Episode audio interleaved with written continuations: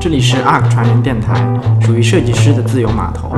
有想法、有作品、有态度的 ARK 会和朋友们一起龟毛，一起吐槽，一起聊聊设计之内、设计以外，以及那些值得聊的美好话题。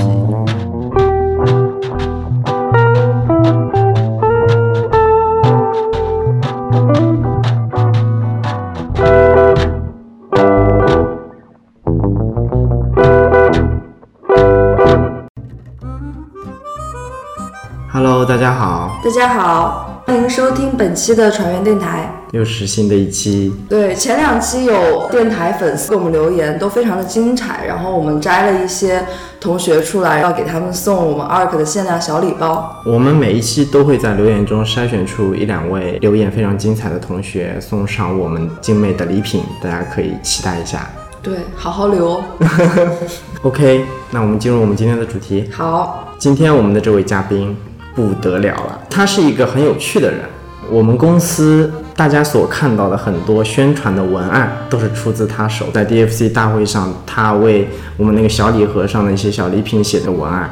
就当时我们送了大家红枣啊，然后枸杞，还有金银花，就让大家泡茶喝，让大家养生。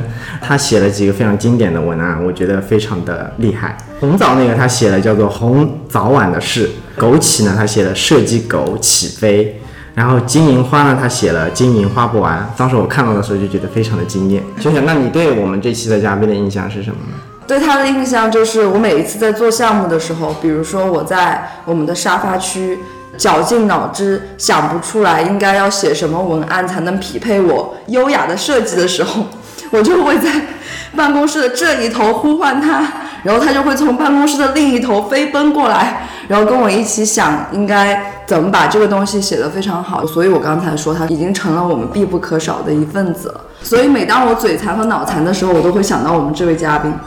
这就是我们大概对他的一个大概的印象吧。那他其实，在 ARK 也是有本职工作的，比这个要严肃的很多。那我们可以请他出来跟我们大家一起聊一聊他在 ARK 的一些工作经历和他生活的经历。好，我们就欢迎我们的 Frank 同学，欢迎。欢迎。大家好，我是 Frank，我是 ARK 创新咨询的品牌文案，对我隶属于市场部，但是我一直游走在我们的设计师小伙伴之间，因为我实在是很喜欢大家的工作，特别喜欢的就是和大家一起去探讨一些零零星星的那种文字的灵感。但是其实我确实是有本职工作的，嗯，我的本职工作是写 ARK 的观点和洞察，公众号还有我们自己的官网上都可以看到我写的文章。然后这个文章还在树荫网上加精，然后会被大家收藏、评论，这是让我觉得非常非常快乐的事情。嗯，除开这些之外，其实当时之前你刚来到 ARK 的时候，你有给我们介绍一些你非常有趣的以前的生活经历，就比如说，其实你跟迪丽热巴是同学是吗？是校友，嗯，是校友。然后其实，哎，这个是蹭热点啦，我一定要蹭一下。一定要蹭一下的呀！既然是热点，就好好的蹭一下。对，他是我的同级校友，就是我们军训的时候在我们隔壁班，所以我们班当时特别迷恋教官喊的“向右看齐”，因为可以看到他侧脸。对，然后大家都会在业余时间讨论说：“哇，这个女生怎么那么漂亮啊所以她在学校的时候就已经很红了。？”她在学校的时候，因为颜值真的是没得说，所以大家都会想着他。但是后来他到了二三年级，因为外面的商演可能会更多一些了，然后受关注度也高了，我们就和他联系的就几乎没有了。嗯嗯那所以这也带出了这你是来自于上戏，对，上海戏剧学院前几天我们学校是七十三周年啊、在这里祝愿母校生日快乐。说不定我们听众朋友们也有谁是你的校友，可以在底下 DJ 留言哦，说不定我们可以给你送小礼物。这边好像有了解到你是有拿过警告的，去了上戏还能拿到警告，你怎么回事呢？呃，这件事情本来应该是引以为耻的，但我老是引以为荣，因为我觉得这个东西从物质上来讲它是稀有的。呃，因为当时学校里只发了两份，我和我的好朋友一人一份。可是这样，大学的时候肯定特别浪漫嘛，心思比较浪漫。本来艺术院校，再加上一个爱写字的人，嗯，两种浪漫混在一起，我就就会翘课。嗯，翘课会干什么？就会去约会。嗯，然后约会的时候发现，哎，好像时间有点晚了。那么、嗯嗯，我不如就是再翘一天，然后就这样。总之，我翘了三天的课，我觉得非常对不起我们的教授，对不起。反正就是后来拿到了警告之后，再也没有这么放纵的放弃了。对，好青春啊，感觉。对，当时还是蛮开心的。起因其实就是有人说想吃一顿火锅，然后我就翘课跑出去了。当初在上戏学的专业是什么？广播电视编导。现在应该改成了电视电影学院了。呃，头衔一直在换，但是，呃，内容差不多。嗯，呃，当时我们主要是专攻电视方面。那我能理解你们的职业就是朝着编剧的方向在走的，并不是的，并不是的。编导其实是朝着电视脚本。现在我们看到的可能真人秀、综艺节目这类的脚本，我们是往这个方向在发展的。就是我们专业大学的时候，也是因为有影视的课，嗯，我们需要去拍影视的短片或者什么的，然后。当时的当时身边的朋友全都喜欢拍或者剪，嗯，或者导，嗯，没有人喜欢写。他们把这个事情推给我，我也很高兴。哇，我好懒，我就可以一边写。所以大学毕业之后，大家都去按照自己大学的时候那个路径在走，嗯。然后我也是觉得，除了写，我其他的地方都不够优秀，嗯所以我就一直延续着写的习惯。对于你来说，就是最重要的东西还是文字嘛，在你的工作范畴里面。刚刚你所描述的，比如说写电视的脚本，或者是电影的脚本也好，跟现在在写这种观点上面肯定是不一样的。不管是你思考的过程，还是说阐述的方式，都是不一样的。那在这个转变当中，你会觉得有一些比较吃力的地方吗？或者说你觉得，哎，好像还不错，挺游刃有余的？一开始肯定是比较吃力的。在我刚刚接触我们公司的这种商业观察的时候，我一开始肯定是很吃力的。以前都是在以个人的角度去写想事情，但现在我们看到的商业观察本身，它是要先观察一个群体的，就你必须要先把自己刨掉，先把自己放到外面去。你说的这个群体是我们要关注用户群体，这是一个群体的现象。嗯，但是以往我们写影视剧本的时候，我们更关注到个人个体。所以到了这边之后，可能需要把自己的格局磨练的稍微再大一点，嗯，这样能够更准确的抓住一群人的想法，而不是说我我在脑补一个人的想法，嗯嗯，所以就会在观点上会更加的客观。在这边，我第一次感觉到我自己哇，也是可以很客观的，就是蛮开心的。这也算是啊，教给我很重要的一个事情。那你刚刚有提到说你是一个很浪漫的人吗？这也是为什么你会这么迷恋写作这件事情。那你觉得会不会就是在写这种商业文案的时候，就你浪漫的那一面就没有办法施展出来？呃，我觉得也可以，但不是那种呃原从前的文字是张扬的浪漫，就是我真的发现这个事情浪漫，我可以大张旗鼓的去讲说。我要给你们说一件事，这件事情超浪漫。但是现在在我们写 POV 的时候，实际上我也能感觉到很多用户他本身心里边那种东西是很浪漫的，但我不置评论。嗯，我在写的过程中，我只是把我发现的比较有感受的这一面儿，客观的描述出来。嗯，就大家读到之后，大家自己去感受。就比如说之前拼多多的有一个文章，嗯，我都是只写了举动，我没有去写太多的我的感受。在大学里，你说你从事很多写的事情嘛？因为写其实可以写非常多的东西。你都尝试过哪些方面的写的内容？先是剧本，影视剧本。我是一四年毕业，当年是新媒体也刚起来没多久。嗯，我也做过一段时间新媒体，然后是纪录片，嗯，还有广告文案，嗯，然后还接触了一点歌词，嗯，就是写歌嘛，嗯，最近写的就是商业观察这一块，嗯嗯嗯。对。你自己来说的话，你最喜欢在从事的是哪一块的这个写的东西呢？我原本以为我会一直坚持影视，因为这是最多年的。但是你刚刚这么问我，我突然觉得我好像都很喜欢。嗯，文字下面的这些分支、这些分类，其实都有自己的魅力在的。嗯，而且他们互相是互补的。比如说影视和商业洞察这两件事情，都是写了才知道的，真的很有意思。那你指的新媒体指的是？新媒体指的就是公众号。当时我是当时跟着一个德国的老板，然后他想要去做中国最好的民宿，他有那个想法。但是当然现在我们各奔东西了，嗯，Airbnb 也出现了，肯定没有他的事儿了。嗯，我们当时想要去做这些店的推广和体验，就是我们自己去讲，我们住进去之后是什么感觉。啊、然后让别人做一把我们当成一个指南。就像一个体验官，是不是？嗯，对，你在纪录片上面有过这种尝试？我能问一下，是你们自己学生拍的那种呢，还是说是会跟传统媒体一起合作的那种纪录片？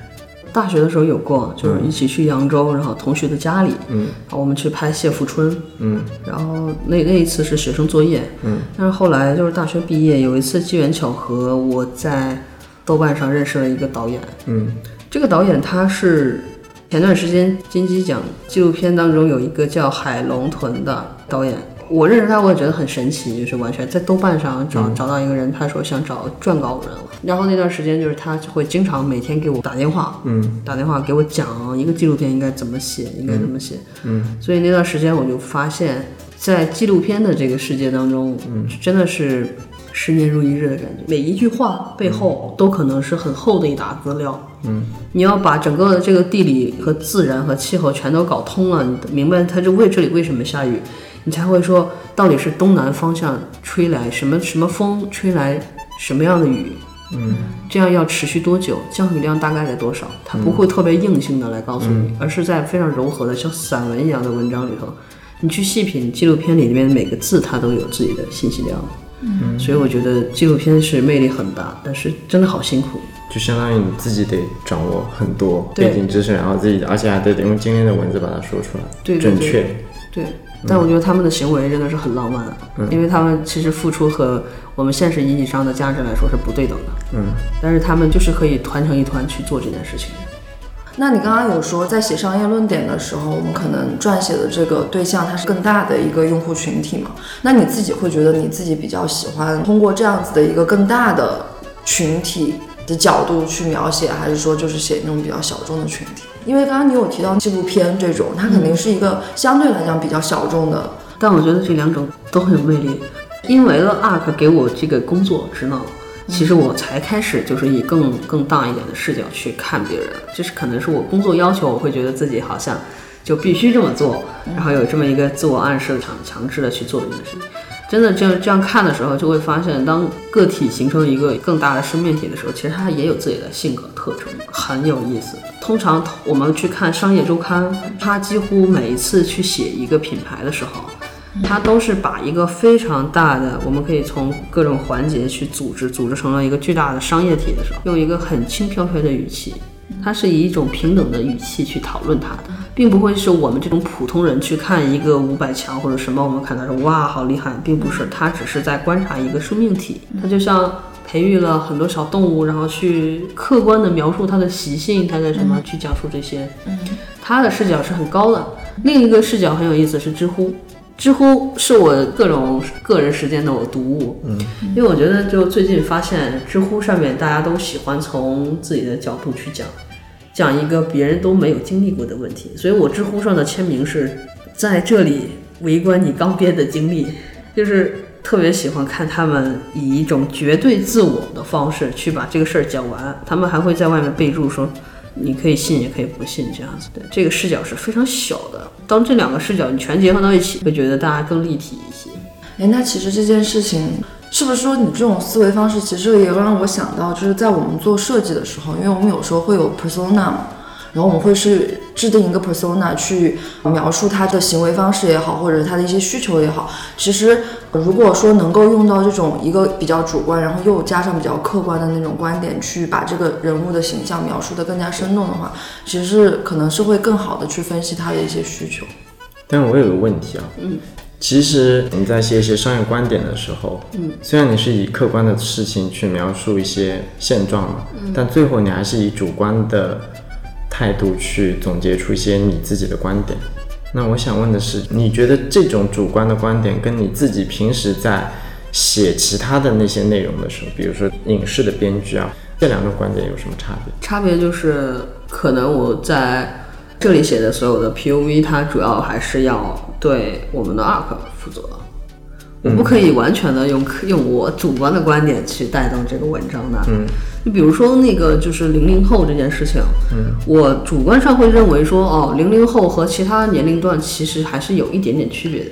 但是综合来看，它作为一种年龄商业标签出现，零零后它就不是特别的合适，因为大家都会跟零零后用同样的软件，我们也差不多，就是生活方式也差不多，大家都是那个信息来源也差不多。就这这篇 PUV 给我的感觉就是，我要为 ARK 先找一个准确的观点，这个观点他站得住，然后为了这个观点，我要把所有能够说动、能够让他站得更稳的嗯，论据都找出来，写得好一点。对，然后这种这种形象，那通常在我写影视类的东西的时候，我有一个观点说这个人是个坏人，我可以编造啊，我可以编造他之前去吐了口香糖粘在桌子下面了，或者什么，所有那种事情，对，大概就是我可以编造，但是这个所有 arc 的东西不可以编造，嗯，一定要找。我有点疑惑的是，你是说你是先找论点再去找论据吗？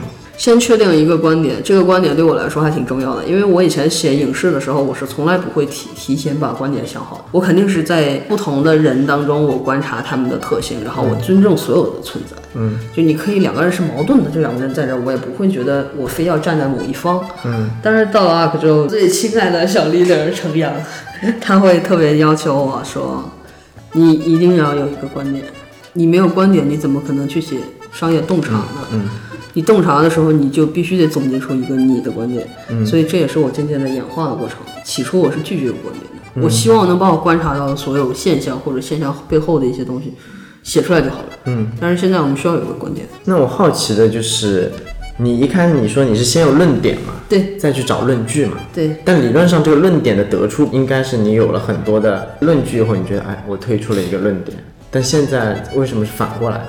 反过来就是因为有些时候我观察到了很多综合的东西。一般我们是这样啊，我们带着一个论点之后，我们能知道哪些论据是跟我这个有关系的，对吧？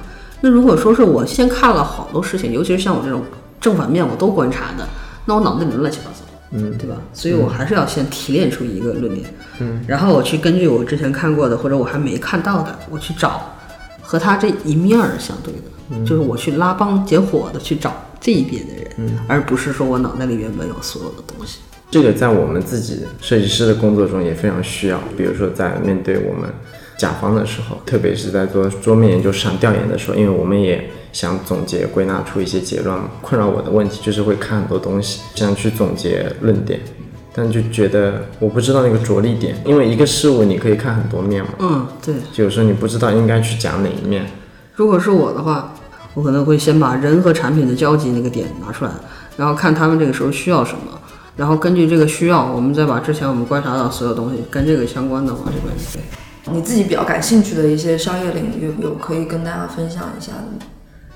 沉浸式肯定是一个很常用的词，嗯这个词现在说起来好像是常见的，我们在话剧。话剧，然后一些，比如说之前薛兆丰在北京开的菜市场经济学，这是两种。但我觉得将来可能会是到处都有沉浸式，比如说我沉浸式购物，到底是怎么购物？可能是我我猜测，或者我我胡说八道，就是在家里面你用 VR，你可以直接逛超市，叫沉浸式购物，或者是体感的那种，就全都联系在一起。或者是你在线下，你明明是要去做一件事，比如说我要去上课，我要去上一节生物课，我沉浸式生物课是什么样的？我觉得这些都有可能。嗯，沉浸式这个词就很有可能会成为将来的一种体验趋势。嗯嗯，然后还有我一个特别好奇的问题，就是因为我小时候爸妈不让我看动画片，我是没有看过啊、精灵宝可梦的。嗯，我想知道皮卡丘还能火多久。皮卡丘到底还能火多久？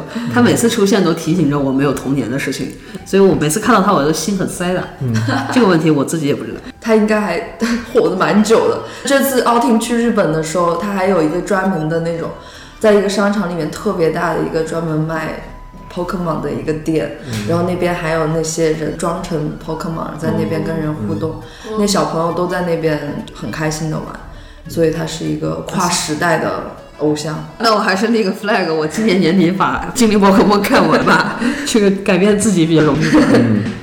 你现在在业余自己还会再从事一些写的东西吗？这个绝对不是兼职，这个就是玩。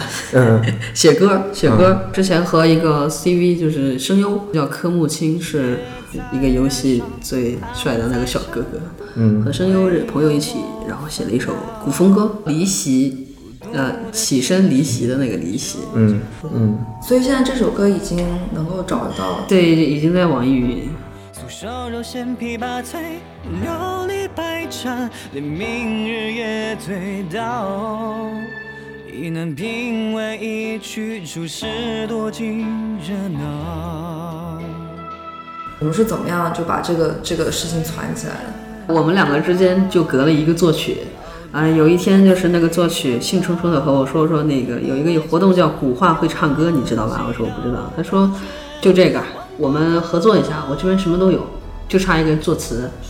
我一听我就表面上拒绝，然后内心其实已经很想去了，然后就哎还好吧，那行，有空再说。然后就后来，嗯，后来就有一天中午吧，两两个小时，就午休的时候在阳台上写了那个词，然后那天也是很巧，他们正好在棚里。他们说下午就录吧，就这样，词写完了，下午就录了。第二天那个比赛的投票就截止了，所以我们一夜之间只拿到四千多票，别人都已经二十多万了。所以那首歌后来没有很红，但是我觉得第一次玩还挺好玩的。所以这相当于其实也是跨界了。你觉得这是跨界吗？对我来说其实不是，但是别人会跟我说说，哎，这个很好玩，你从这里到那里。其实我对我来说，但凡还是在驾驭文字做事情，都不算偏题。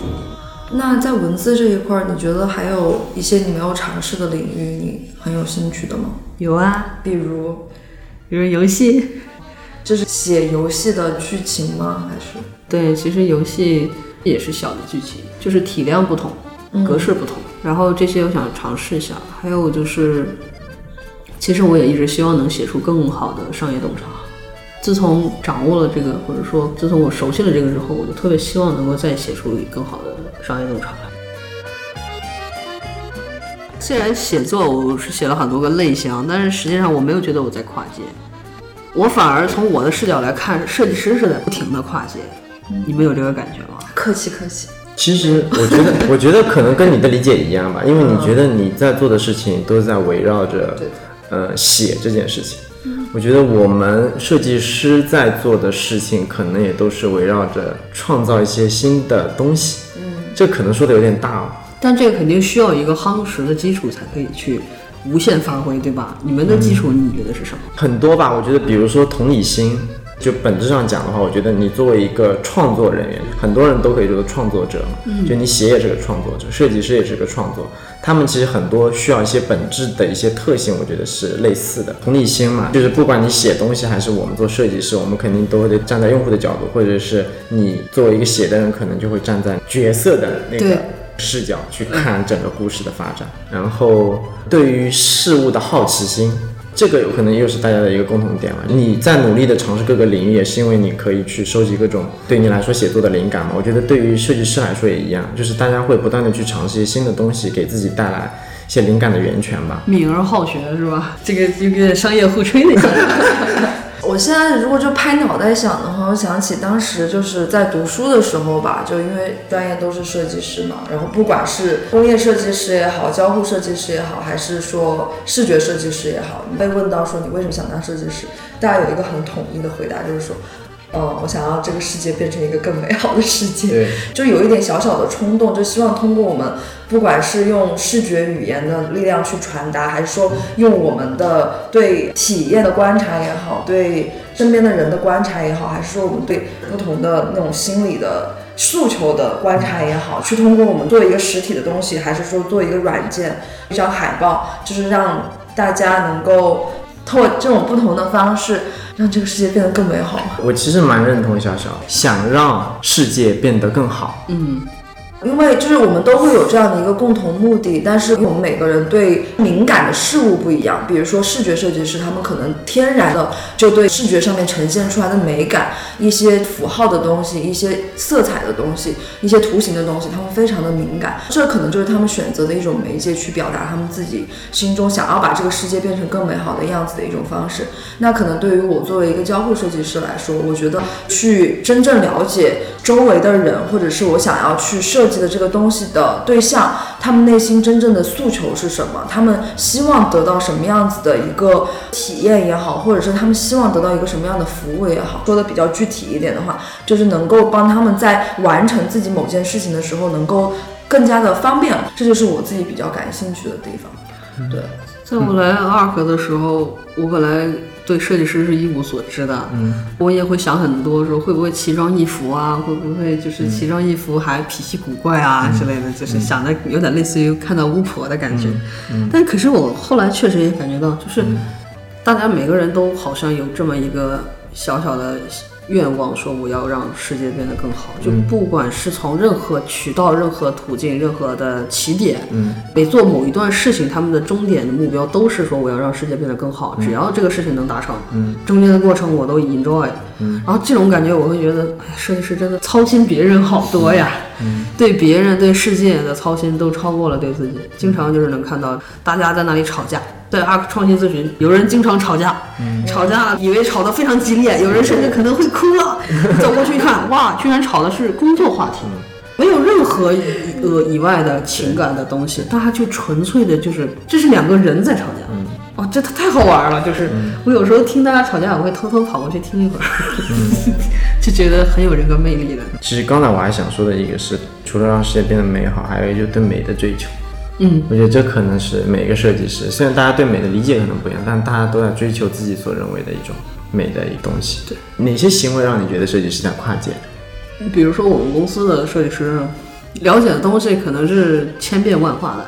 在面对一些不同的 case 的时候，我们我们的设计师了解的太多了。嗯，之前有同事给我仔细的讲解区块链，有人仔细的给我讲 AI，嗯然后有人很仔细的给我讲医疗，好像大家的技能树都长得非常的开。咨询行业的一个特点嘛，就是要求大家能够快速学习，然后知识面相对来说要稍微广一些对对对对对的要求。嗯，对，然后我和同事碰到了之后，他跟我讲的，你猜猜是什么？就是午休期间，我们两个在阳台上讨论的是什么呢？哲学。是第四维度，就是空间。然后说一共有十一维还是十二维？那这些东西到底最后是什么样子呢？从三维到四维，我们应该有什么变化？就讨论了一中午。嗯，我就觉得这个同事，哎呀，让我觉得心情愉悦。嗯嗯嗯，大家都是这样的，一旦有时间互相碰到了，就可以聊很好玩的话题。是的。那这不是快要跨年了吗？要二零一九年了，你有什么新计划吗？我的新计划就是在下雪的时候找朋友一起吃一顿羊蝎子。为什么这么浪漫啊？这就是你的计划吗？这么具体，对还下雪。对，而且我还要吃那种炖的很烂、很酥的那种羊蝎子。啊，我的梦想都是带着画面感的。嗯，对对，这个我刚刚就想说，就是我觉得你很擅长给人一种非常画面感的文字。啊，感谢你也是。商业互吹有。这种商业后防我是没有够了。哎，那远期一点呢？远期的目标，我们就说，比如三十岁吧。嗯，三十岁之前啊，我想做一件让我自己觉得老了以后觉得很酷的事情。比如什么事情很酷对于你来说？出人头地。出人头地那是必须的，生活必须的，不能算梦想了。我觉得我的梦想可能是嗯求个婚，嗯，或者是什么的。果然跟你的人设很符。突然间又扔了一点狗粮。狗对，我们随时都在被他扔狗粮。啊，其其实也有可能是希望就自己能把之前想体验的所有文字的方面都体验过了之后，在某一条细分的领域做一个大事儿，做出一件能够名声响一点，大家都知道过的，是吧？OK，就像我们公司大家做了那么多，人家都知道呀。我自己的东西还暂时没有人知道，对吧？OK OK，、刚才 Frank 你也提到说，你想在三十岁之前，在一件事情上把它做得更精，做出名堂来。对，对。有些人打算专注做某件事情，就像日本的那些所谓的工匠精神，他们可能就一辈子就做那么一件事情。对但有些人愿意四处的去尝试，他去看更多的风景。嗯，那对你来说，这两种人生态度，你认为你会是哪一类的人呢？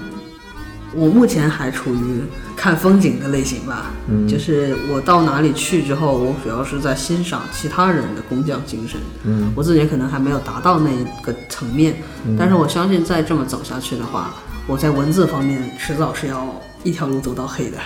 那这个问题，我们也想让我们的粉丝们也一起参与一下，就是大家认为你是一个更想把一件事情做到极致的人呢，还是说你更愿意多尝试一些事情，然后看更多的风景？欢迎大家在我们的播客下面积极的留言。嗯，我们每一期都会挑出一到两个精彩的评论，送出我们 ARK 精致的礼物。那刚才聊了那么多，那时间呢已经来到年末了，大家一般都会在一年的开始的时候会立一些 flag 嘛。不知道 Frank 你在二零一八开始的时候有没有立下一些 flag，说今年要完成一些什么事儿呢？有一些是很必然的，比如说我要读多少本书，或者我要看多少电影，然后或者说我要赚多少钱，这些 flag 都是啪啪打的。但是有一些像比如说我一定要吃到什么东西，今年应该是所有东西都吃到了。哦，那很不错。对，所以也意外获得了很多肉吧。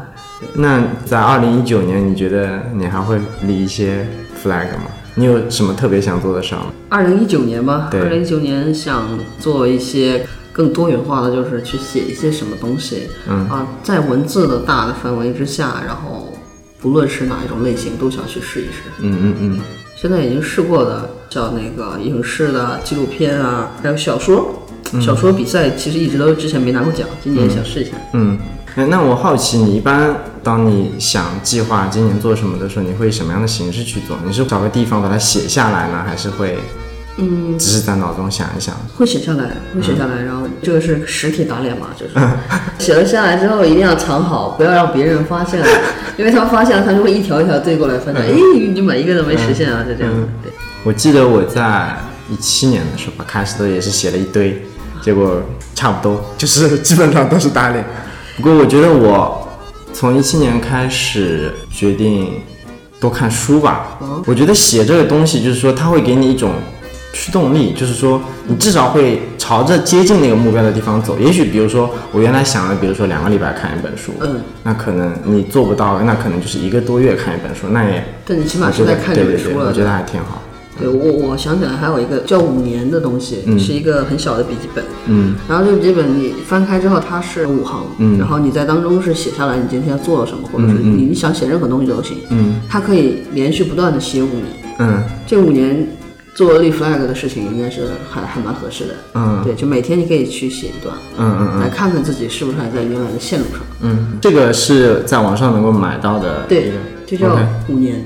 那除了五年之外，你还有什么东西，任何东西吧，你想推荐给大家的吗？